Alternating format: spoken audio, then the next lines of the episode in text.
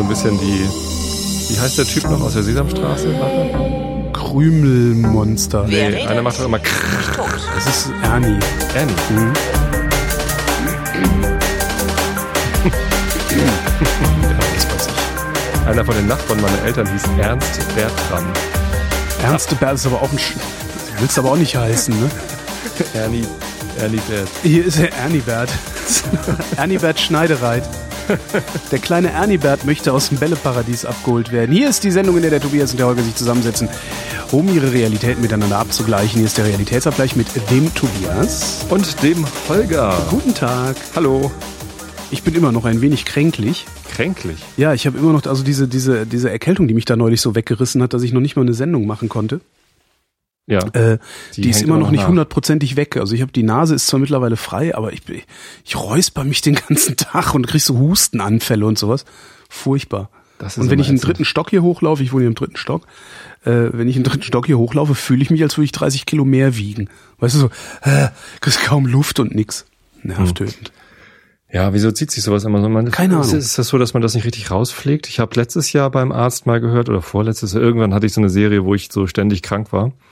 Ähm, und der hat gesagt, ja, das sind halt jedes Mal neue Erreger. Du holst, das sind so überlagernde Erkältungen. Du Das ist ja dir- ekelhaft. Du holst dir ständig aus der Bahn oder von irgendwo eine neue Erkältung und die fängt halt an, bevor die andere aufgehört hat und dann ist doof.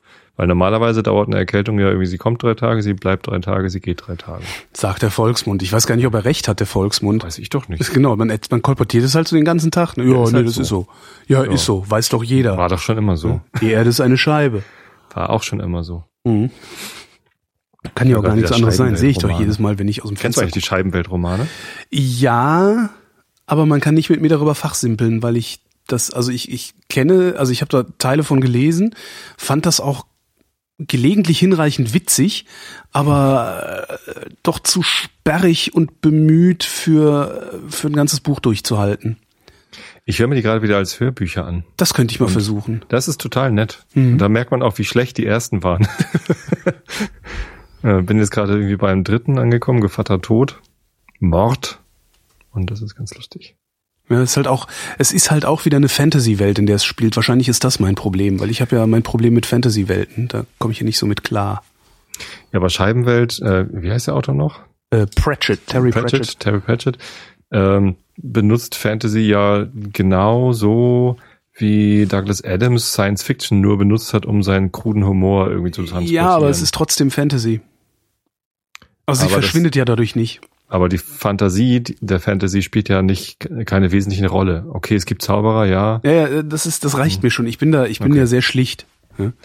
Und und wenn ich was ablehne, zaubern? wenn Ah. ich was ablehne, dann schon wirklich auf einem sehr niedrigen Niveau, wie es mir so angemessen ist. Ich, es Mhm. gibt übrigens, ich habe einen neuen Running Gag. Fall, fall, möchtest du einen Running Gag? Ähm, Hast was zu verkaufen? ja, Willkommen zu Holgis Verkaufsshow. Na, ich weiß noch nicht, ich weiß noch nicht, ob ich es wirklich verkaufen will, weil es eigentlich ist es ein ganz tolles Stück. Es ist also ich habe ich, ist dir das Phänomen der Altersweitsichtigkeit bekannt? Ich mach mal eben den Verkaufsshow. Immer für den Verkaufsstudien.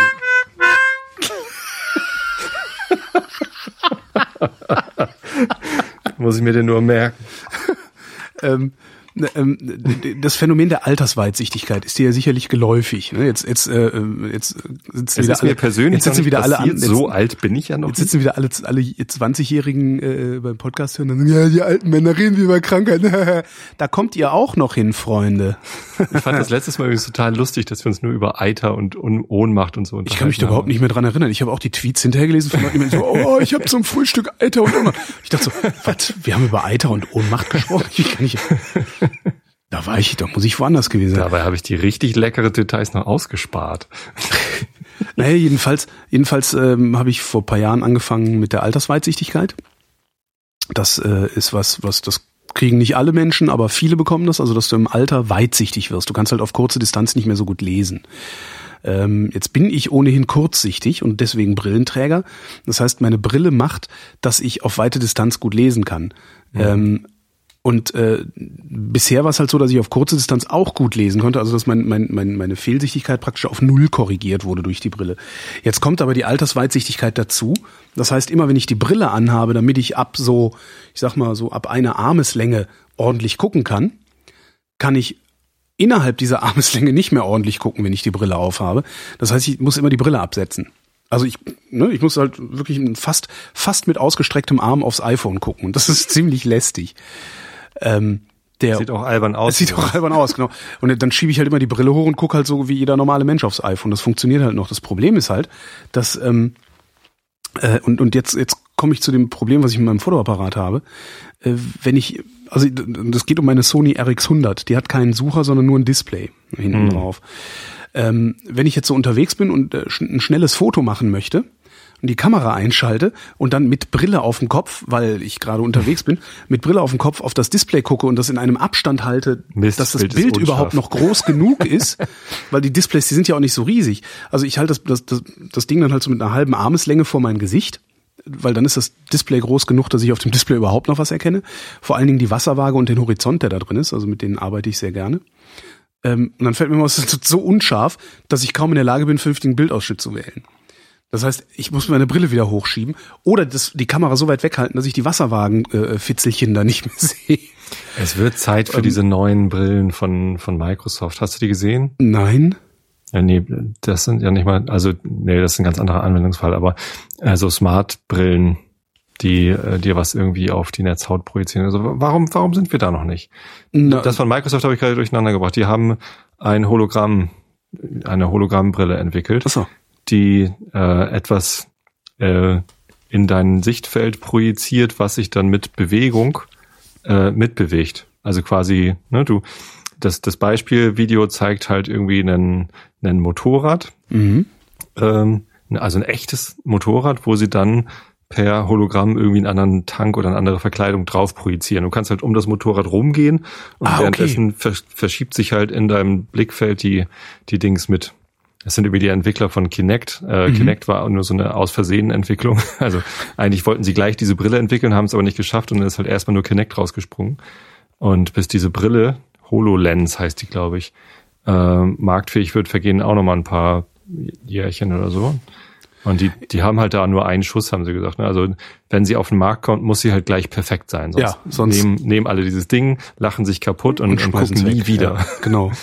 ob sich, ob es besser geworden ist. Schön wäre natürlich so eine, ähm, eine adaptive Linse in der Brille zu haben, die mhm. irgendwie merkt, wo du hinguckst und, und, und sich dann eben verstellt. Eben gerade, gerade für so, so altersweitsichtige, kurzsichtige wie mich. Also wir sind halt die Leute, die Gleitsichtbrillen brauchen. Also eine, eine Brille, die im unteren Bereich des Glases ja, ja. Ähm, es dir erlaubt, nah zu gucken und im oberen Bereich des Glases fern zu gucken. Und sowas irgendwie in, in ja, weiß ich nicht, wie auch immer adaptiv zu machen. Das stelle ich mir ziemlich cool das vor. Einfach direkt irgendwie mit Berücksichtigung des bisschen Restlinse, was noch da ist, auf die Netzhaut lasern und dann ist gut. Sogar einfach genau, einfach das Bild wie so ein elektronischer ja. Kamerasucher, einfach das Bild auf die Netzhaut projizieren, so fertig. Ja. So, und dann kannst du noch ein bisschen, so ein bisschen Kontrast drehen und so. oh nee, komm, ist so scheiß Wetter, Sättigung an. das Wobei, da gibt's, da haben wir wieder das Problem mit der Latenz. Genau. Das wackel, wackel, geile neue, geile neue Linsen, aber ich laufe halt ständig gegen Laternenpfähle. naja, jedenfalls, jedenfalls überlege ich jetzt, also die, die RX100 ist tatsächlich die Kamera, die ich immer in der Hosentasche habe. Mhm. Ähm, und, und sehr, sehr oft benutze auch. Äh, und jetzt überlege ich halt, was ich machen soll. Also ob ich die nicht verkaufe äh, und ja, Gibt's da nicht einen nicht elektronischen Sucher für den Na, die, das, das aktuelle, also die aktuelle Generation der RX100 hat einen elektronischen Sucher, den du ausfahren kannst. Das ah. ist so eingebaut wie so ein Blitz halt. Ähm, aber die kostet halt auch direkt wieder 700 Euro, weißt du? Also das ist halt so, so das ist halt richtig, ja. ist halt, und ja. wenn ich die, wenn ich die alte, wenn ich die RX100 jetzt, ist halt die erste Generation, ich glaube nicht, dass ich da mehr als 200 oder 250 Euro für bekomme, wenn ich die gebraucht verkaufe. Tja. Nikon hat eine neue Kamera angekündigt. Die D810. Nikon kenne ich mich ja gar nicht aus. D810 ist ein Modell, das es schon gibt, eine Vollformatkamera mit 36 Megapixel, also einfach mal gerade irgendwie die fetteste Ausstattung, die gerade so da ist. Und da haben sie jetzt eine neue Variante auf äh, angekündigt, ich weiß gar nicht, ob es die schon zu kaufen gibt, die ähm, speziell für Astrofotografie oh. äh, ausgelegt ist, mit besonders viel Infrarotlicht geht durch und keine Ahnung was. Und sie haben, sie haben dir Kokain geschenkt. ich habe hab die Ankündigung gesehen. Scheiße. Und, äh, haben will. Stand ein Preis dabei? 3300 mhm. Dollar. Ja, das ist genauso wie eigentlich hätte ich ja alles, was ich will, ist eine Leica M9 mhm. und drei Objektive. Ja. Das ist halt auch so dieses no halt Noctilux. So, genau. Das Noctilux bitte. Ja, also das ist ja auch so ein, so ein Problem, weil da kostet halt auch das Gehäuse gebraucht 3000 Euro. Ja. Okay. Mehr als also meine komplette Ausrüstung. Die D810 ohne A, also ohne Astrofotografie, Spezial Sensor. Ähm, ich weiß gar nicht, ob der Sensor anders ist oder ob die nur das, das Filtern vorher irgendwie anders gemacht haben. Ist ja auch egal. Die, die, die liegt halt auch in dem Preisbereich. Mhm. Ja, das ja, ist halt einfach teures Zeug. Ja, sehr teuer. Es ist dann die Frage immer, ob sich sowas lohnt. Ne? Also weil du, du, wirst die, du wirst die wahrscheinlich die nächsten zehn Jahre benutzen können. Also für mich lohnt sich sowas überhaupt nicht. Also für mich ist das schon irgendwie mit der D7100, die ich mir gekauft habe, äh, überkandidelt. Warum? Brauche ich nicht. Also, was soll ich denn damit? Ich kann auch, also für, für das, was ich damit mache, hm. das ganze Schnappschussfotografie, was ich hier mache und das bisschen Astrofotografie, was ich mache, ähm, das, das, das wird dadurch nicht, also dadurch, dass ich mir eine Kamera, was hat der Body gekostet von der 7100? Ich glaube irgendwie 800 Euro oder so. Mhm. Ähm, das wird dadurch nicht wesentlich viel besser, als wenn ich ähm, irgendwie so ein, so ein Astrofotografie wird auch viel mit Webcams gemacht, mit so, mit so Billigsensoren, die halt irgendwie USB-Anschluss haben oder so. Das kriege ich damit auch hin. Mhm. So, das ist einfach nur, das ist reine Geldverschwendung, dass ich so viel Geld für, für die Kamera ausgebe. Fühlt sich natürlich toll an und ja, ich könnte ganz viel und also die, die Technik ist keine Hürde mehr für mich. Die, die ich als Ausrede angeben kann für ja, wenn ich eine geile Kamera hätte, würde ich irgendwie, mh, hm, wenn ich bessere Linsen hätte, würde ich, mh, mh, mh, kann ich alles nicht mehr sagen. Ne? Mhm. Mit dem gerade dieses 85 Millimeter Festbrennweite mit 1 zu 1,8 ist einfach ein super, super schönes Objektiv. Glaube Nur, ähm, ja, also richtig lohnen tut sich das für mich eigentlich nicht. Aber so es lohnt sich ja eigentlich, ich wollte gerade sagen, das ist ja ein Hobby und Hobbys ja. lohnen sich doch sowieso nicht. Also beim Hobby geht's doch nicht darum, dass es sich lohnt, sondern beim Hobby geht's doch darum, dass du die Kosten, die du mit diesem Hobby hast, rechtfertigen kannst. Viel Spaß. Oh Mann, ne, aber rechtfertigen kannst. Und wenn, wenn die Rechtfertigung heißt, ich habe eben einen Sau Spaß, äh, damit mit einer Leica M9 zu fotografieren, dann ist es dann halt im Zweifelsfall auch 5000 Euro wert, so ein Ding zu äh, sich so ein Ding zu kaufen, mit, mhm. mit, mit einem Objektiv dran, mit einem ordentlichen. Ähm, wenn, wenn du die fünf Mille hast, natürlich, klar. Wenn du die nicht hast, ist es halt ein bisschen hirnrissig. Äh, ja, apropos. Weiß es nicht. Äh, ich hab, ähm, ich, ich kann ja nicht mit Geld umgehen, ne? Also so gar nicht. Ähm, was, was irgendwie doppelt peinlich ist, weil meine Eltern das sehr, sehr gut können. Also ne, ich sage immer, ich komme aus kleinen Verhältnissen und meine Eltern haben es geschafft, sich ein echt geiles Haus vom Mund abzusparen sozusagen, ähm, mit einem Einkommen, das auch nicht höher war als als mein Einkommen ist. Und die waren immerhin zu dritt. Ja, also das Einkommen meines Vaters hat eine ganze Familie ernährt und äh, ich ernähre mich selbst und komme kaum klar äh, und gebe viel zu viel aus und habe überhaupt keinen Überblick darüber. Und eine Freundin hatte mir vor einem Jahr schon äh, mal so eine Software empfohlen. Ähm, ne, mal wieder so hier, ne, so Ausgabenkontroll-Ding. Sie gibt's ja Tausende und Abertausende, die man da haben kann. Ähm, und das Ding habe ich jetzt mal in Betrieb genommen äh, zum Februar sozusagen. Das heißt, you need a budget. Kennst du es? Nee, kann ich nicht. Das ist ganz geil gemacht. Also bisher habe ich alle, alle Ausgabenkontroll-Apps und so, ähm, waren halt immer so, dass du gesagt hast, ich trage ein, wie viel ich wofür ausgebe, damit ich halt einen Überblick habe. Das dann kannst du halt eben so im Laufe des Monats sehen, okay, ich habe jetzt 150 Euro für Restaurantbesucher ausgegeben oder irgendwie sowas.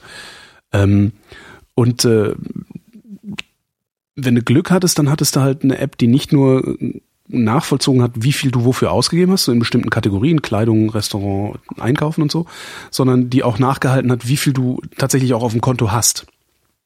Das heißt, du hast halt immer gesehen, ich habe 1237,40 Euro auf dem Konto und hast darunter die Ausgabenliste gehabt, also so die laufenden äh, Ausgaben, die du getätigt hast. Was das natürlich nicht macht, ist, dass ähm, projiziert keine Ausgaben.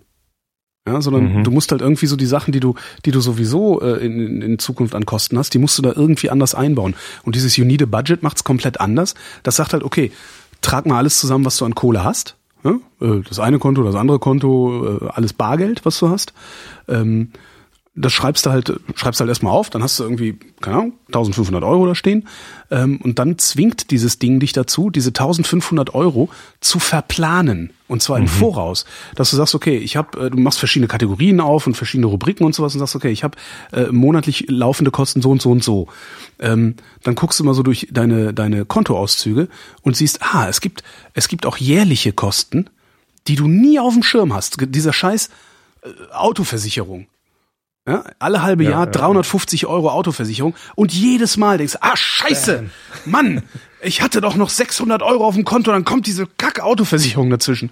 So, das, das Ding sagt halt, ähm, guck durch dein Konto, dann nimmst du diese Autoversicherung, teilst sie durch zwölf und packst die in die monatlichen Ausgaben ähm, und verplanst so auch noch deinen letzten Euro, den du auf dem Konto hast. Das heißt, bei mir steht jetzt nicht mehr, ich habe 1500 Euro, über die ich verfügen kann, sondern bei mir steht, ich habe in der Rubrik Lebensmittel äh, 250 Euro. Und wenn ich Lebensmittel kaufen gehe, trage ich die da ein und ziehe die ab und kann dann, während ich Geld ausgebe, also während ich mein Geld benutze, sehen, wie in einzelnen Rubriken und Kategorien ähm, das verfügbare Geld schrumpft. Und wenn ich dann feststelle, oh Mist, ähm, ich habe nur noch 50 Euro für Lebensmittel, aber äh, ich werde mit Sicherheit noch oder ich habe gerade 80 Euro für Lebensmittel ausgegeben, muss ich halt hingehen und sagen, okay, dann ziehe ich jetzt von den 100 Euro, die ich einfach mal prophylaktisch, ohne zu wissen, ob ich sie brauche oder nicht, von den 100 Euro, die ich für Kleidung eingetragen habe, ziehe ich jetzt halt einfach mal 50 Euro ab, packe die auf die Lebensmittel und kann mir nur noch für 50 Euro Klamotten kaufen mhm. wenn ich das will. Und ich, ich muss sagen, ich komme damit gerade, aber gut, ich habe es jetzt natürlich erst seit 14 Tagen in Betrieb, aber das, das, ich komme damit total super klar. Und trägst du wirklich jeden Tag ein, was du ausgibst? Das ist überhaupt kein Problem. Also ich habe jetzt gerade ein neues Handy von, von Samsung und ja.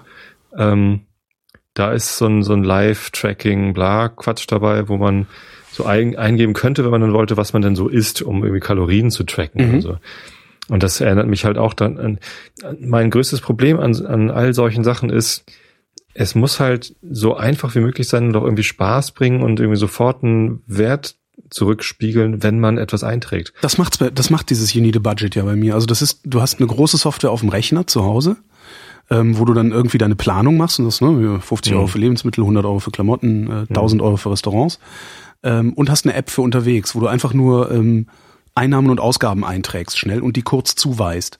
Ich mhm. halt, ich bin halt eben ne, im Aldi vorbei, habe einen Joghurt und eine Milch gekauft. Das hat irgendwie 1,35 gekostet oder so. Da habe ich dann im Rausgehen aus dem Laden äh, schnell 1,35 in die App eingetragen. Und wenn von irgendwo ein Honorar kommt, äh, trage ich das auch ein. Und das wird dann erstmal irgendwo geparkt. Und wenn ich dann nach Hause komme und die App äh, auf dem Rechner hochfahre, sagt das Ding direkt, hier, äh, du hast 250 Euro noch nicht verplant. Mach das mal. Mhm. Das ist ganz cool. Also, also mir, mir macht das richtig Spaß. Also es scheint wirklich was zu sein, mit dem ich sehr gut klarkomme.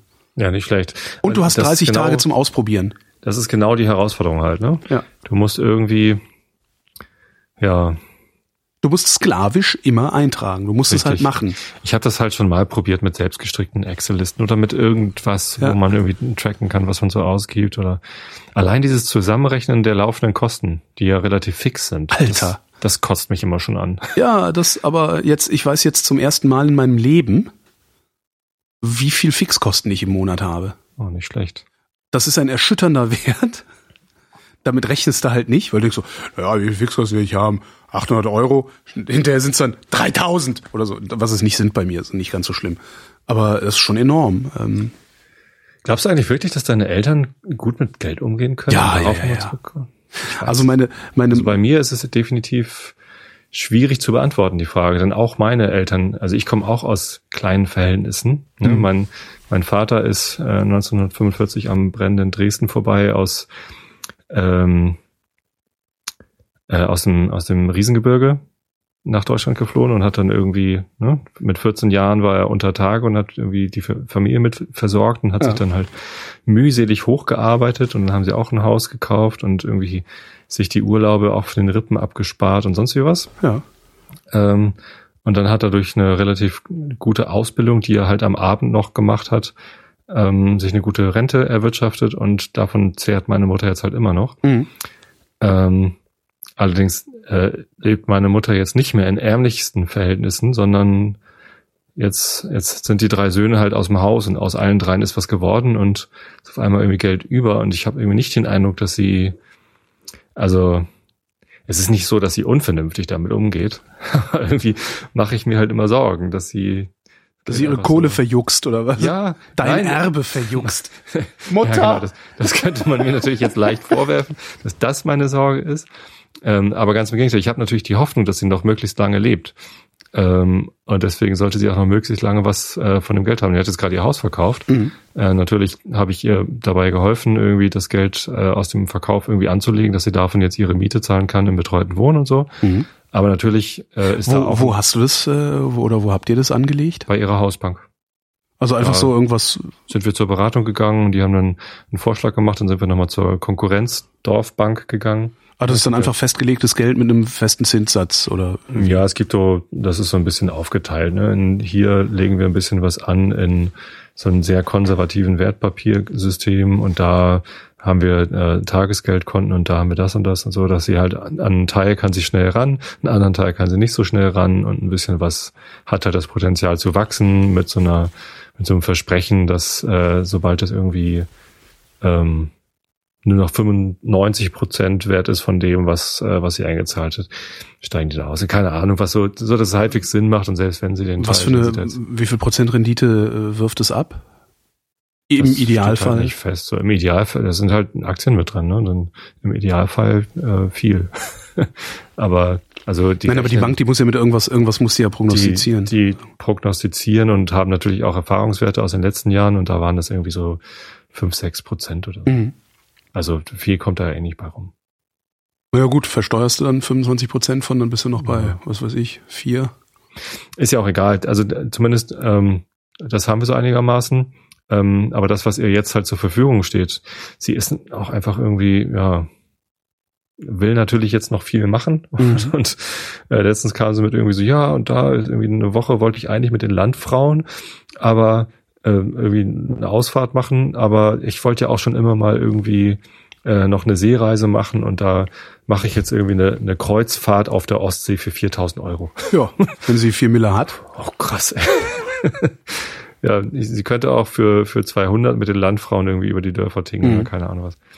Ja, also nein, ich, ich weiß nicht. Ich, ich glaube, ich kann nicht gut mit Geld umgehen und möglicherweise äh, liegt es auch immer daran, ob man es gerade muss oder nicht. Und ich bin halt in der wahnsinnig äh, guten Situation, dass meine Eltern mir eine sehr, sehr gute Ausbildung ermöglicht haben und mhm. ich dadurch einen Job habe, der es mir halt auch erlaubt, so zu leben, dass ich nicht unbedingt besonders gut mit Geld umgehen muss für ja. den Moment. Es bleibt natürlich immer die Angst, was ist denn, wenn es mal anders ist? Mhm. Oder was ist, ist denn, wenn es mal schief geht? Oder was ist denn, wenn die Kinder auf einmal studieren wollen in Göttingen oder in Tübingen? Ja, Göttingen äh, wo, geht ja noch, sind die wo man, Mieten ja billig. Wo, man, ja, aber du musst halt erstmal eine Wohnung bezahlen mhm. und dann das Studium finanzieren und so.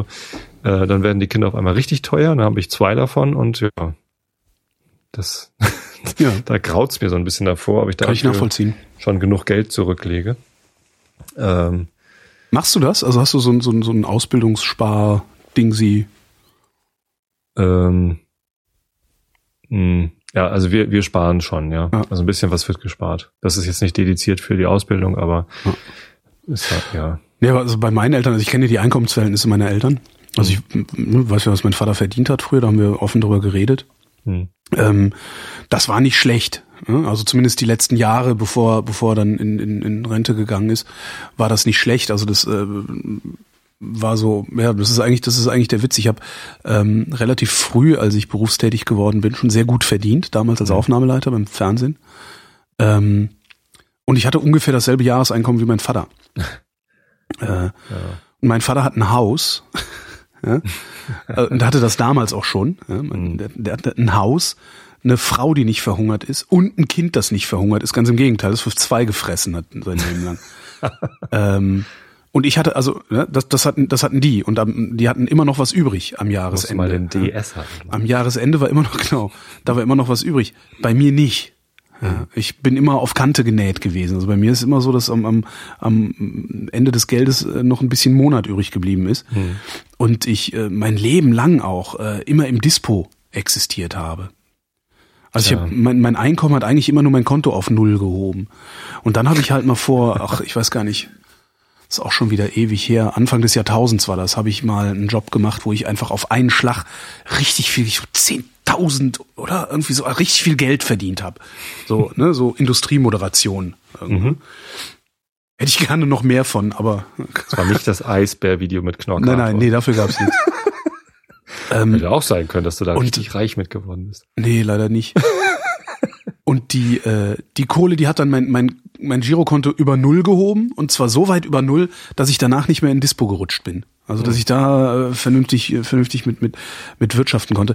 Aber ich habe das überhaupt nicht. Also ich kann null mit Geld umgehen. Also das ist, das ist, du kannst mir einen Tausender geben, der ist nach vier Wochen weg und ich weiß nicht, wofür ich ihn ausgegeben habe. Ist das eigentlich geil, dass wir so leben können oder ist das scheiße, dass wir so leben können? Da, natürlich ist das total geil, dass wir so leben können. Das ist, wir, wir, wir sind auf eine ab, völlig absurde Weise privilegiert. Aber ist es nicht, ist es nicht schlecht für uns, dass wir so leben können? Wäre es nicht irgendwie wertvoller für uns, wenn wir äh, den, den Wert dessen, was wir so konsumieren, irgendwie besser einschätzen könnten? Würden wir dann mit dem mit der Welt in besserem Einklang? das ist total esoterisch, halt was ich gerade Aber ich die Frage ist halt, also ich, ich könnte das Gewissen, weiß ich ja. nicht, ob ich das schlechtes Gewissen nennen könnte, aber so, so ein leichtes Unwohlsein, dass ich in so einer merkwürdigen Parallelwelt lebe. Ich weiß, was du meinst. Ähm, äh, ist das Scham? Scham denen gegenüber, die weniger haben? Weil eigentlich, ne, eigentlich ja. könnten so Typen wie du und ich locker mal 20 Prozent abgeben. Ja. ja? Dann also ging es uns immer noch wir, gut. Wir geben ja 50 Prozent ab an Steuern. Naja, äh, äh, dafür kriegst du auch alles wieder. Ich nicht, ne? Na, doch, kriegst du. Sehr schöner Artikel in der Zeit also nicht, von nicht dieser, Geld, ja. in der Zeit von dieser Woche, in der aktuellen, ähm, und zwar äh, über den Mythos der Mittelschicht dass, dass der Mittelschicht so schlecht ist, dass die Mittelschicht der Zahlmeister der Nation wäre und sowas. Ähm, und die haben ausgerechnet, natürlich immer nur Durchschnittswerte, ja? Mhm. die haben halt ausgerechnet, dass die Mittelschicht zwar sehr hohe Steuern und Abgabenlast hat, aber über alle möglichen Gratifikationen, äh, äh, was weiß ich, was, was haben die alles aufgezählt? Nur so BAföG, Kindergeld, äh, äh, hier noch was, Ehegattensplitting, der ganze Scheiß. Ähm, das kommt alles der Mittelschicht wieder zugute. Und ähm, wie weiß ich glaube, im Durchschnitt zahlt die Mittelschicht, hat die Mittelschicht eine Belastung von irgendwie 200 Euro im Monat oder so. Es ist auf jeden was Fall sehr, ein bisschen Charme, aber auch ein bisschen Hilflosigkeit dabei, weil ich ähm, ich würde gerne was abgeben. Ja, mach doch. Geh vor die Tür, da findest du genug Leute, denen du was abgeben kannst. Das ist nicht das Abgeben, das ich meine. Ich, ich hätte gerne eine gerechtere Verteilung ja. ähm, der, der Mittel. Und zwar, ähm, und, und jetzt kommt nicht nur in meinem direkten Umfeld, insbesondere nicht nur in Deutschland, nicht nur in meinem Land. Ich finde zum Beispiel, Griechenland hat halt gerade massive Probleme mit ja. ihren Finanzen. Ähm, aber ich, ich hätte überhaupt kein Problem damit, da einen Schuldenschnitt zu machen. So, ja, ist halt scheiße gelaufen. So, ähm, Fehler haben wir analysiert, haben wir festgestellt. So, und jetzt, ich meine, in Deutschland wurden auch Schulden erlassen mhm. nach, nach diversen Kriegen irgendwie. Und ähm, das ist ein ganz großes Zeichen von, von Miteinander, dass wir irgendwie einander aushelfen. Und naja, aber deswegen haben sie uns die Schulden nicht erlassen. Ne? Nein, die ja. Schulden haben sie uns erlassen, weil wir das größere Konfliktpotenzial bergen und nicht die Griechen. Das ich ist halt, würden die Griechen mitten in Europa leben und äh, eine natürlich eine, werden auch Schulden erlassen, damit es da überhaupt weitergeht und überhaupt irgendwas zu, genau. zu zurückzahlen. Ne? Es ist ja auch ja. ein wirtschaftliches Interesse im Schuldenerlass. Das ja aber so groß, so fett ist Griechenland nicht und so gefährlich ist Griechenland auch nicht. Wenn sie damals Deutschland, also ich meine, guck dir die Geschichte Deutschlands an. Wir haben so oft versucht, die Welt in Schutt und Asche zu legen, ähm, dass man uns irgendwie einhegen muss. Ja, ganz offensichtlich muss man die Deutschländer einhegen. Ähm, und das machst du halt am besten, indem du sie in Wohlstand ersäufst. Mit Wohlstand hast du noch jeden stillgekriegt. Ja, ja, genau. Und warum kippen wir es nicht Wohlstand auf den Nahen Osten? Im Sinne von hier bedingungsloses Grundeinkommen. Auf den Nahen Osten? Ja, oder irgendwohin, wo es halt gerade gefährlich wird. Ähm, ich fürchte fast, dass das in da, da, wo da wo auch wirklich religiöse Konflikte ausgetragen werden, glaube ich, reicht das nicht. Keine Ahnung. Ich glaube, ich glaube, wenn es also da, da, da, bedingungsloses halt, wenn, wenn du solche, ich glaube, das würde viel verändern. Ich glaube, das würde nicht funktionieren. Ähm, jedenfalls nicht mit dem Wohlstand. Das ist ja das nächste Problem. Ähm, es ist ja niemand bereit, was abzugeben. Es will ja niemand was abgeben. Wir könnten, wir könnten alle 20 Prozent abgeben, außer die alleinerziehenden Mütter. Ja? Das sind die einzigen, die nichts abgeben müssen. Die müssten was kriegen von den 20 Prozent. Aber ansonsten kann jeder was abgeben. Aber sagen wir 10 Prozent. Ja? 10 Prozent, überhaupt kein Problem. Ja, das sind für einen verdienten Tausender, für einen Tausender sind, ist es ein Hunderter. Das kann man abgeben. Fährst du halt nur alle zwei Jahre in Urlaub. Äh, hast du halt nicht zehn Paar Schuhe zu Hause, sondern nur fünf. So, das ist ja, der Witz ist ja, man, man redet ja noch nicht mal über, was ist ja nicht so, dass du, dass du dann, das, naja, aber ich hätte schon gern ein zweites Paar Schuhe. Darüber reden wir ja gar nicht. Wir reden ja über das zwanzigste Paar Schuhe. Mhm. Ja. Und trotzdem geben die Leute das nicht gerne ab. Das ist ein bisschen seltsam. Und äh, ähm, ich, gleich den halt großen Wurf zu ne? machen, ne? stelle ich, finde ich, finde ich halt auch falsch. Also wie du sagst, na, ich möchte halt nicht, dass das einfach nur in meinem unmittelbaren Umfeld ist, sondern ich möchte die gerechte, gerechte Verteilung irgendwie über die gesamte, über die gesamte Bevölkerung oder über den gesamten Planeten haben. Äh, wenn du mit so einem großen Wurf anfängst, ist es äh, ein unüberwindbarer Berg. Ja, ja. aber Warum? also so ein kleiner Schritt. Also ich habe ich habe ja einen kleinen Schritt gemacht, als meine erste Tochter geboren worden ist, haben wir ein SOS Kinderdorf Patenkind irgendwo in Sri Lanka angenommen mhm. und zahlen halt jeden Monat 31 Euro, damit es dem äh, wenigstens äh, ein Stück weit so gut geht, wie Hast es unserem erzählt. Kind. Habe ich damals schon gefragt, ob das echt ist oder also kann man das irgendwie überprüfen? Ich kann da hinfahren, das besuchen. Also ich habe relativ großes Vertrauen zu dieser Organisation, mhm. SOS Kinderdorf. Ähm, und ich kriege ständig Fotos von irgendeinem Kind. Können natürlich aus dem Netz irgendwelche, keine Ahnung. Wahrscheinlich ist das Kinderarbeit, dass die so mal mal was, was so aussieht, als sei es von einem Achtjährigen. Oh Gott. nee, nee, ich glaube das schon, dass es echt ist. Und wahrscheinlich könnte ich da auch hinfahren. Aber es ist jedenfalls, also was, was du Kann beschreibst, dieses, dieses Gefühl der, der, dieses, dieses unbehagliche Gefühl damit, dass man zu den Privilegierten gehört. Ähm, das, das habe ich und, und meinesgleichen, muss ich sagen, haben das noch viel stärker. Ähm, weil wir unser Geld mit etwas verdienen, was du nicht anfassen kannst. Ein Tischler baut einen Tisch, äh, davon hat jemand was. Ne? Hallo, ich rede in der Softwarebranche. Ähm, ich rede ja nicht von dir, sondern von mir und meinesgleichen. Ja. Ähm, das ist, ja, Software das ist, kannst du auch nicht anfassen. Es ist doch, es ist was Benutzbares. Das, sind, das ist ein Werkzeug. Was ich mache, ist, ich verdiene mein Leben lang schon Geld damit, äh, Ideen zu verbreiten. Mhm. Ne, Ideen zu formulieren und zu verbreiten. Aber das ist halt letztendlich nichts, das ist halt so abstrakt irgendwo, dass ich sehr oft, äh, vor allen Dingen am Anfang, als ich beim Radio angefangen habe, sehr oft gedacht habe, das steht mir alles überhaupt nicht zu. Ich mache doch nichts, ich quatsche nur. Ja? Und dafür bekomme ich so viel Geld. Das ist doch irgendwie nicht, nicht in Ordnung. Und, und irgendwann hat dann halt meine Kollegin gesagt, ja, Alter, brich das doch mal runter auf die Menge an Menschen, denen du gerade einen Witz erzählst, wenn du einen Witz erzählst. Die was davon haben. Die ja. tatsächlich für den Moment was davon haben. Und äh, wenn du dir dann nämlich ausrechnest, wie viel das denjenigen kostet in dem Moment, dann sind das halt Centbeträge. Hm. Und damit komme ich ganz gut klar tatsächlich, dass ich sage, okay, es ist, es ist eine große Menge Menschen, denen ich in dem Moment in irgendeiner Form was mitgebe. Ähm, und jeder einzelne von denen wirft mir Peanuts in den Hut und dann geht's. Und damit komme ich klar. Nichtsdestotrotz ähm, erwische ich mich oft dabei, auf echt hohem Niveau zu jammern. Ja. Was würdest du dann mit den Griechen machen? Das also, kann ich nicht beurteilen. Mit das, Tsipras. Ähm, ich kann das nicht beurteilen, weil auch äh, unsere Presse da auch mal wieder versagt hat, wie ich finde. Die haben bei der Ukraine-Berichterstattung versagt und die haben bei der Griechenland-Berichterstattung versagt. Ähm, waren doch eigentlich ganz nette ich, äh, Berichte jetzt in der Zeit. Ja, jetzt, jetzt zuletzt dann, ne? Nachdem, ja. nachdem es ein bisschen Gegendruck wieder mal aus, aus, aus, von den Kunden, also von den Kunden, also von der Öffentlichkeit gab. Mhm. Aber das erstbeste, was passiert ist, ist, dass sie gesagt haben, ja, dieser Varoufakis, diese, der, der, äh, äh der Villa, der ist ja doof, ne? Das ist der Albtraum oder was auch immer der Spiegel da wieder getitelt hat. Ähm, ich habe aus der normalen Presseberichterstattung erst spät erfahren, dass der Typ eigentlich ein ziemlich profilierter Ökonom ist und möglicherweise weiß, was er tut. Wahnsinn. Das, das kann ja durchaus sein. Das, das, weißt du, das erste, die ersten Tage habe ich immer nur Berichterstattung mitgekriegt, wo ich, das ist alles ganz schlimm, der will nicht mehr, die wollen aus dem Euro, aus dem Schuldenschnitt, Grexit, keine Ahnung was. Stellt sich raus, das stimmt irgendwie alles gar nicht. Das war alles wieder so hysterisch. Und ich habe keine Ahnung, was da passiert. Ich kann mir aber ehrlich nicht vorstellen, dass so ein kleines Land wie Griechenland so viel Schaden anrichten kann, dass wir so ja, hysterisch um, um den Hof flattern müssen. Kann ich mir echt nicht vorstellen.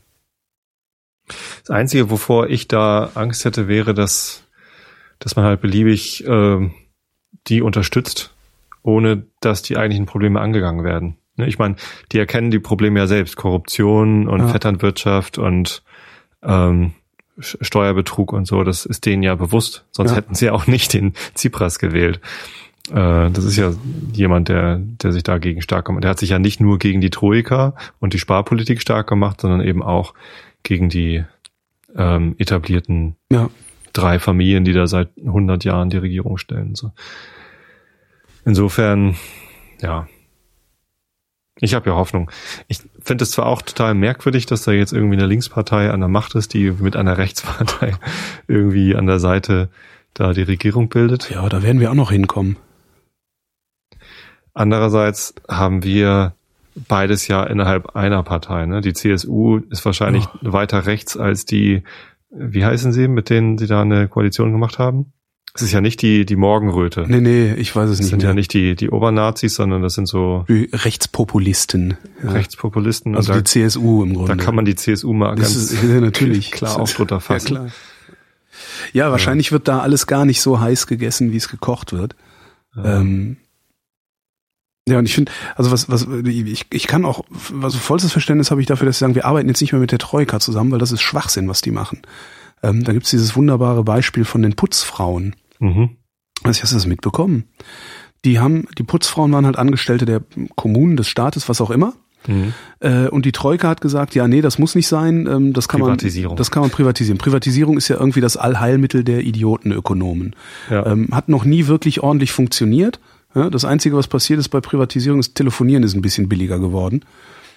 Behaupten sie alle. Die Frage ist, was passiert wäre, wenn man eine vernünftige Regulierungsbehörde über die Post als, als, als äh, Staatsbetrieb gepackt hätte. Mhm. Ähm, wer weiß, ob es dann nicht noch billiger wäre, aber egal. Die meisten Privatisierungen, die man sich angucken kann, sind in die Hose gegangen. Da haben ein paar Anwaltskanzleien dran verdient und ein paar Banken.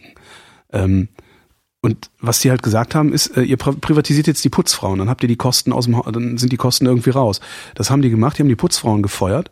Die Putzfrauen sind dann bei einem Subunternehmer angestellt worden, haben weniger Geld verdient als vorher, als im, Sta im Staatsbetrieb.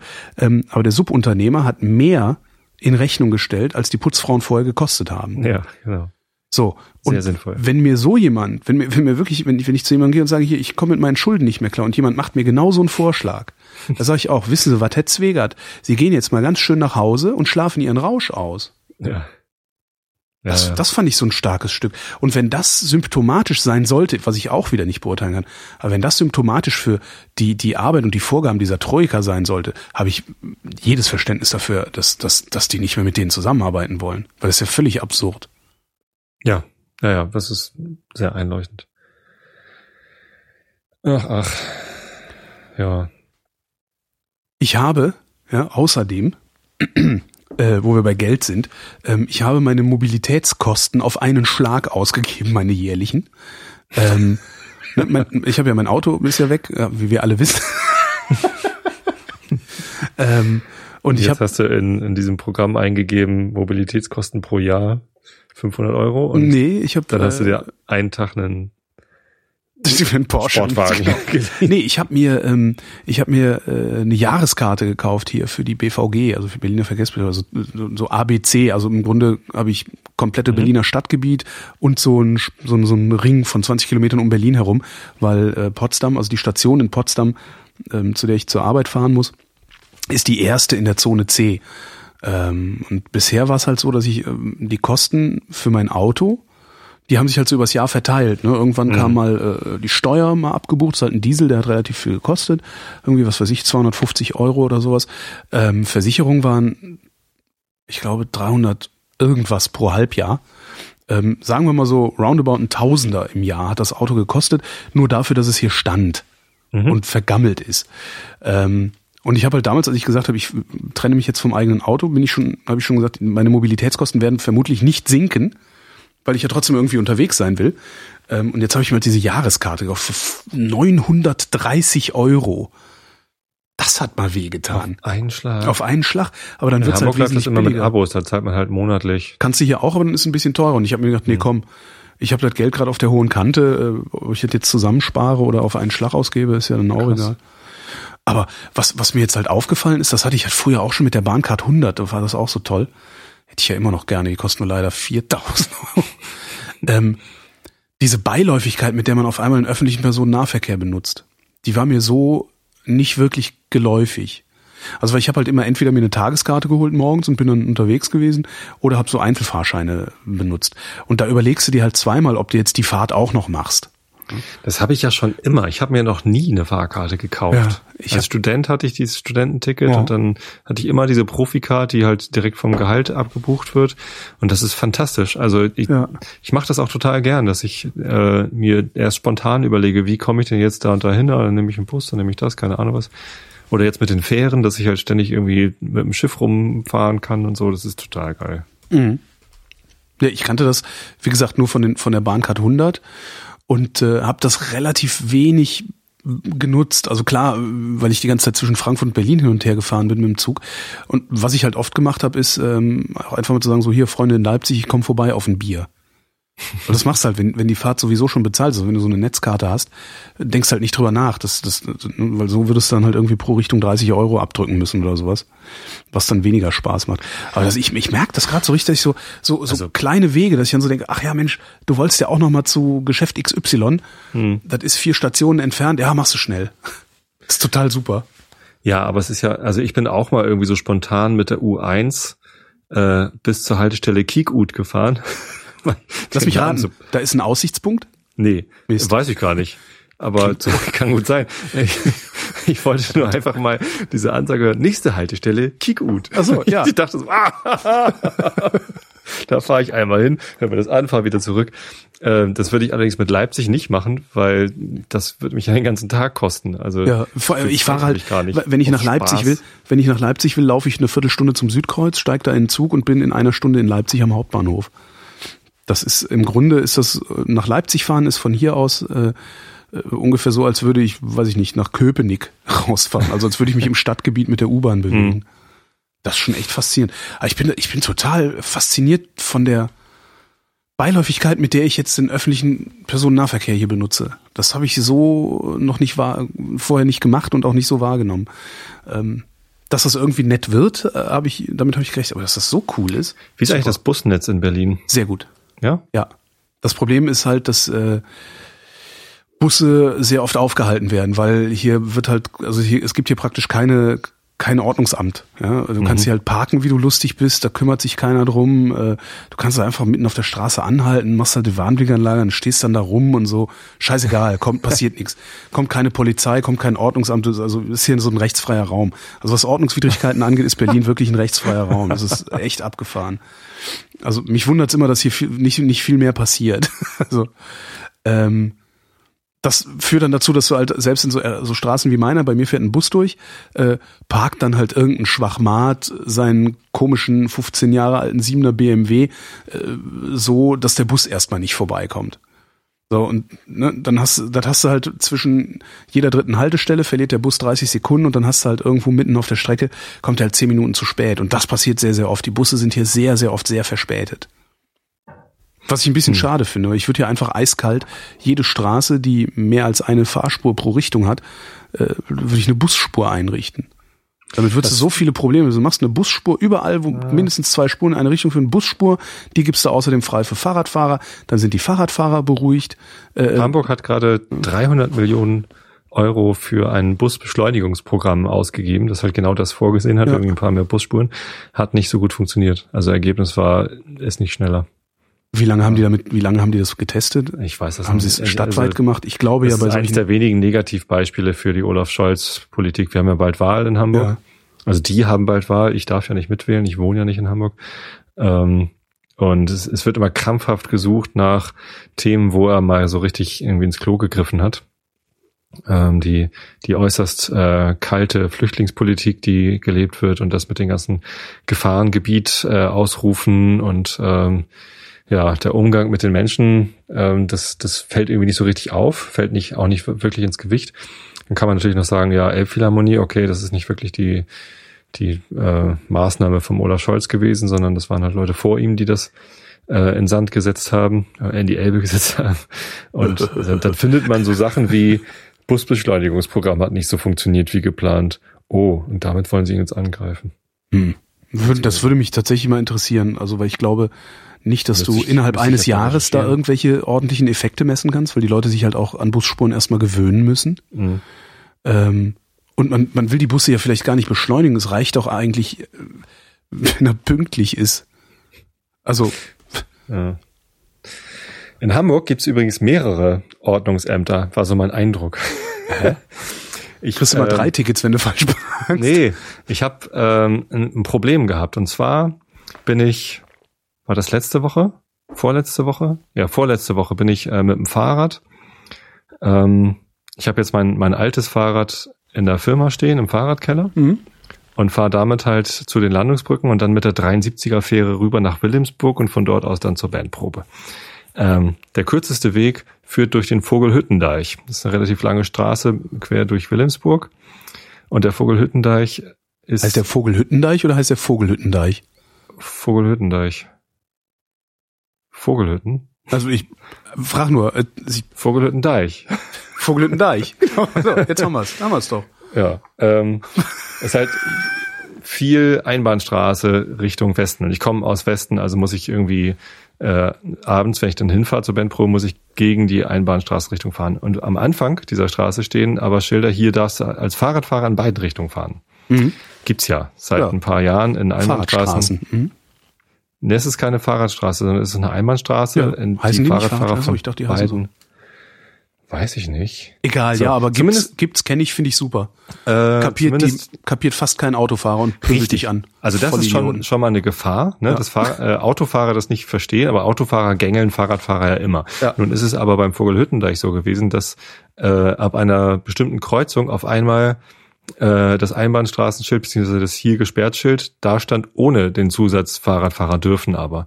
Und ich war daraufhin verwirrt. Ich wusste dann auf einmal nicht, darf ich jetzt hier weiter diese Einbahnstraße äh, in der gegenläufigen Richtung benutzen oder nicht? Stimmt, wir haben ja das Problem, dass, dass immer, wenn eine Kreuzung ist, ein Schild neu hingestellt werden muss, dass es Ja. erneuert oder so. So, und, und für mich war halt nicht erkennbar, ob das jetzt irgendwie, ob sich irgendwas geändert hat an der Situation von vorher. Ja. Und dann habe ich einfach mal an die, äh, an die Polizei geschrieben. Also ich habe dann Ja. auf hamburg.de gesucht, ähm, wen kann ich denn mal fragen? äh, und dann gibt's halt so ein Verkehrsamt und hat den mal geschrieben, sehr geehrte Damen und Herren, ich habe eine Frage zur Straße Vogelhüttendeich äh, in ihrer Einbahnspra äh, Eigenschaft als Einbahnstraße und zur Nutzung mit dem Fahrrad, bla bla. Hab die halt die Frage so gestellt. Und dann äh, sehe ich halt hier, also ich habe heute eine Antwort bekommen und erst ging, äh, wurde das weiter, und äh, in dieser Mail steht es irgendwie viermal ursprüngliche Nachricht.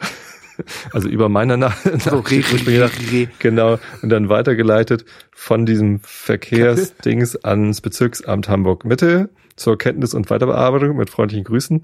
Dann äh, wortlos weitergeleitet vom Bezirksamt Mitte an MRG, was auch immer das ist. Äh, und dann von MRG weitergeleitet an Pol PK44 Verkehr. Hallo liebe Kollegen, sieht nach einer Frage für das PK aus. Ähm, Und das nächste war ein Irrläufer, da stand dann äh, Roffelkopter GTFO. das ist das ist zum Glück nicht passiert. Ihre Ähm, Polizei. aber PK 442, die Straßenverkehrsbehörde äh, in der Georg-Wilhelm-Straße 77, die konnten mir dann eine Antwort verfassen. Äh, und tatsächlich ist es so, dass der Vogelhüttendeich im westlichsten Bereich eine verkehrsberuhigte Zone ist mit Tempo 30. Mhm. Und in Tempo 30 Zonen äh, darf man ähm, Einbahnstraßen zu solchen Fahrräder dürfen auch gegenläufig fahren machen. Äh, in dem nächsten Abschnitt ist dort aber keine Geschwindigkeitsbegrenzung, also Tempo 50 Mhm. und da ist es verboten. Jetzt ernsthaft mal, was Ja. für Idioten, was für Idioten sind dafür verantwortlich, da diese Tempolimits so zu machen? Also erstens das, Das ist zweit- unglaublich. zweitens finde ich es überhaupt eine Frechheit, das, das ist eine relativ enge Einbahnstraße und mir, wenn die das nicht geschrieben hätten, wäre mir nicht mal aufgefallen, dass dort Tempo 50 erlaubt Mhm. ist. Das ist, äh, ist halt mitten in Wilhelmsburg, da ist echt viel los, da sind ganz viel Fußgänger. Äh, das ist eine ganz enge Einbahnstraße mit auch links, rechts parkenden Autos und sehr belebt mit Cafés und äh, kleinen türkischen Läden und was weiß ich. Ähm, total schön da und super belebt und da würde ich nie, im Leben drauf kommen, mit 50 da durchzufahren. Ich verstehe sowieso So. nicht, warum wir Und innerorts dann auch 50 fahren dürfen und nicht nur 30. Und, und dann auch noch, ähm, es gibt offenbar eine Regelung, die sagt, in Einbahnstraßen darf nur, wenn es in Tempo 30 Zonen äh, stattfindet, äh, dieses Fahrradfahrer dürfen auch gegenläufig fahren, Schild aufgehängt werden. Ja, 50 die, Zonen nicht. die wissen auch ganz genau warum. Äh, wie du eben schon sagst, Autofahrer gängeln Radfahrer ja sowieso den ganzen Tag. Ja, aber Autofahrer äh, fahren in der 30er-Zone auch nicht 30. Ja, aber wenigstens fahren sie da nicht 70, wie in der 50er-Zone. da kann man gar nicht 50 fahren auf dem Streckenabschnitt da von, vom Vogelhüttendeich. Ich finde es ja nicht. immer noch geil, diese, ich fand diese EU-Petition, die ich mal unterschrieben habe, fand ich so super, die gesagt haben, wir wollen ein re reguläres ähm, Tempolimit von 30 innerorts. Und wenn die Kommunen davon abweichen wollen, sollen sie halt 50 Schilder aufstellen. Also es grundsätzlich gilt 30 innerorts und die breiten Achsen, wo dann irgendwie alle meinen, sie müssten jetzt schnell fahren, da können sie dann ja eine Eingabe machen beim Abgeordneten, dass da ein 50-Schild hinsteht. Fände ich immer noch total geil. Dieser Regelungswust, also das ist das Problem. Ja. Ne, es, es gibt ja so tolle Konzepte, ja, vor allen Dingen auch wieder Holland irgendwie, die sagen, äh, Shared Space. Ähm, genau. Shared Space, wenn du einen Fahrradfahrer umgenietet hast, deine Schuld immer. Richtig. Finde ich super. Gilt halt immer rechts vor links, gilt immer 30 hm? und Find und es gilt, ja. pass halt auf. Ja, genau. Nimm halt Rücksichtsvoll. Das wird übrigens auch ganz interessant. Braucht dieses Jahr, dieses Jahr wird, äh, wird das Jahr äh, des, des äh, Querulantentums oder wie man das nennt. Ich werde dieses Jahr äh, jeden Autofahrer, der mich gängelt, äh, anzeigen. Ähm, ich habe nämlich kürzlich, ich habe kürzlich mit dem, mit wow. dem habe ich auch schon vereinbart, dass ich mit ihm mit, noch eine Sendung mit ihm machen werde. Wir haben hier eine Fahrradstaffel eine mhm. Polizeifahrradstaffel. Und von der, von der Staffel habe ich kürzlich einen Polizisten kennengelernt und mit dem lange gequatscht über Fahrradfahren, Autofahren, tralalala. Okay. Und sagt halt auch, weißt du, diese ganzen Arschloch-Autofahrer, die meinen, dich maßregeln zu müssen, indem sie dich abdrängen, die dich gefährden und sonst was. Was soll ich denn mit denen eigentlich machen? Ich kann doch im Grunde nur mein Bügelschloss nehmen und den da durch die Heckscheibe feuern, weil wenn ich, wenn ich, wenn ich einen anzeige bei euch, da passiert doch sowieso nichts. Und dann sagte der Bulle, das sehr geil, sagte, du wirst dich wundern. Mach das mal, zeig mal, zeig den mal an, weil nämlich meistens sind das Leute, die werden nicht zum ersten Mal angezeigt. Mhm. Ja? Wenn, er sagte wirklich, wenn alle Radfahrer konsequent solche Gängelungen zur Anzeige bringen würden, das passiert einmal, zweimal, dreimal, dann kriegt dieser Autofahrer erstmal für ein Jahr ein Fahrtenbuch aufgebrummt. Und dann kann der sich überlegen, ob der nochmal Scheiße baut. Und, und das sagte er mit einem Gesichtsausdruck, der mir gesagt hat, ich freue mich drauf. so, und ich, ich mache das einfach. Mir ist das jetzt ehrlich, weißt du, diese Typen gefährden mein Leben. Ja. Und ich soll das einfach wegstecken? Nee.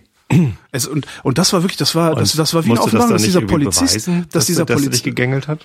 Naja, im Zweifelsfall, äh, ne? Merkst du das Nummernschild? Ich merke mir das Nummernschild.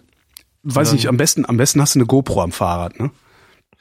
Ja. Am besten hast du eine GoPro am Fahrrad und kannst es hinterher noch ordentlich, ordentlich zweifelsfrei belegen. Ähm, das ist, also ich vermute mal, dass auch bei der Polizei davon ausgegangen wird, das ist eine Frage, die man ihm noch hätte stellen können, dass auch bei der Polizei davon ausgegangen wird, dass jetzt nicht irgendwie du rumrennst und Autofahrer noch und nöcher anzeigst, weil du gerade was gegen Autos hast und findest, dass die verschwinden müssen. Mhm. Ich glaube nicht, dass sowas passiert. Nee, der sagte, das fand ich total klasse. Und ich dachte, ja, die ersticken dann den Auto. Und er sagte, nee, zeig den an.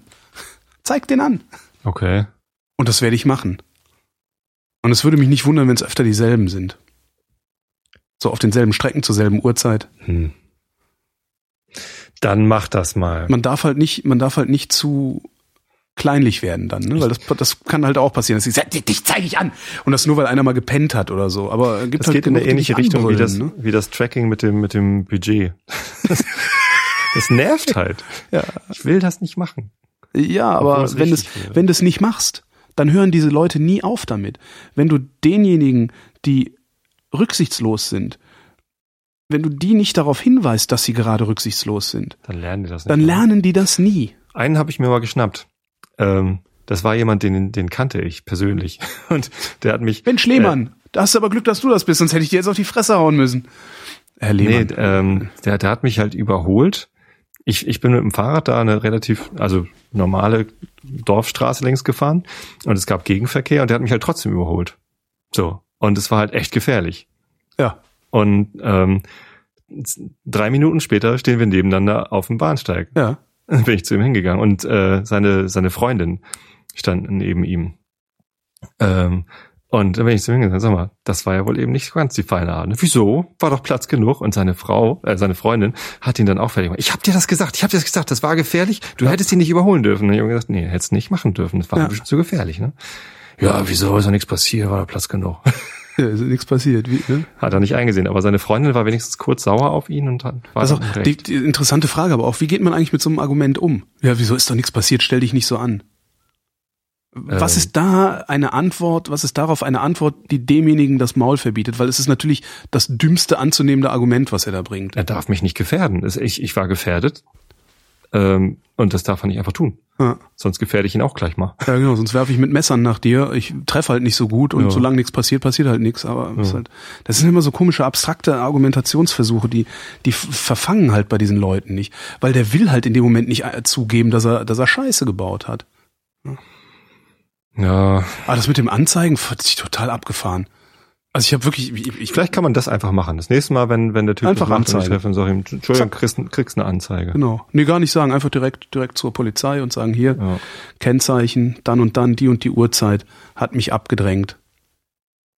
Im Zweifelsfall schrammst du dir noch absichtlich den Arm auf und sagst, ich bin hingefallen. Hahaha, das wird Ihnen eine Lehre sein. Nee, das mache ich natürlich nicht. Dann mach doch mal einen Wetterbericht. Das Wetter. Nachts stark bewölkt und kaum Niederschlag, nur stellenweise Auflockerungen, örtlich dichter Nebel. Tiefstwerte plus drei bis minus drei Grad, am Alpenrand bis minus zehn Grad. Morgen am, was ist noch, Mittwoch, äh, heute, heute ist Dienstag, Morgen am Mittwoch, dem Mittwoch, dem 11. 11. Februar 2015. Im Norden stark bewölkt, aber meist trocken. Im Süden Auflockerungen, Werte zwischen zwei und sieben Grad. Die weiteren Aussichten am Donnerstag wechselnd bewölkt, teils auch länger freundlich bei drei bis acht Grad. Das war der Realitätsabgleich. Wir danken für eure Aufmerksamkeit.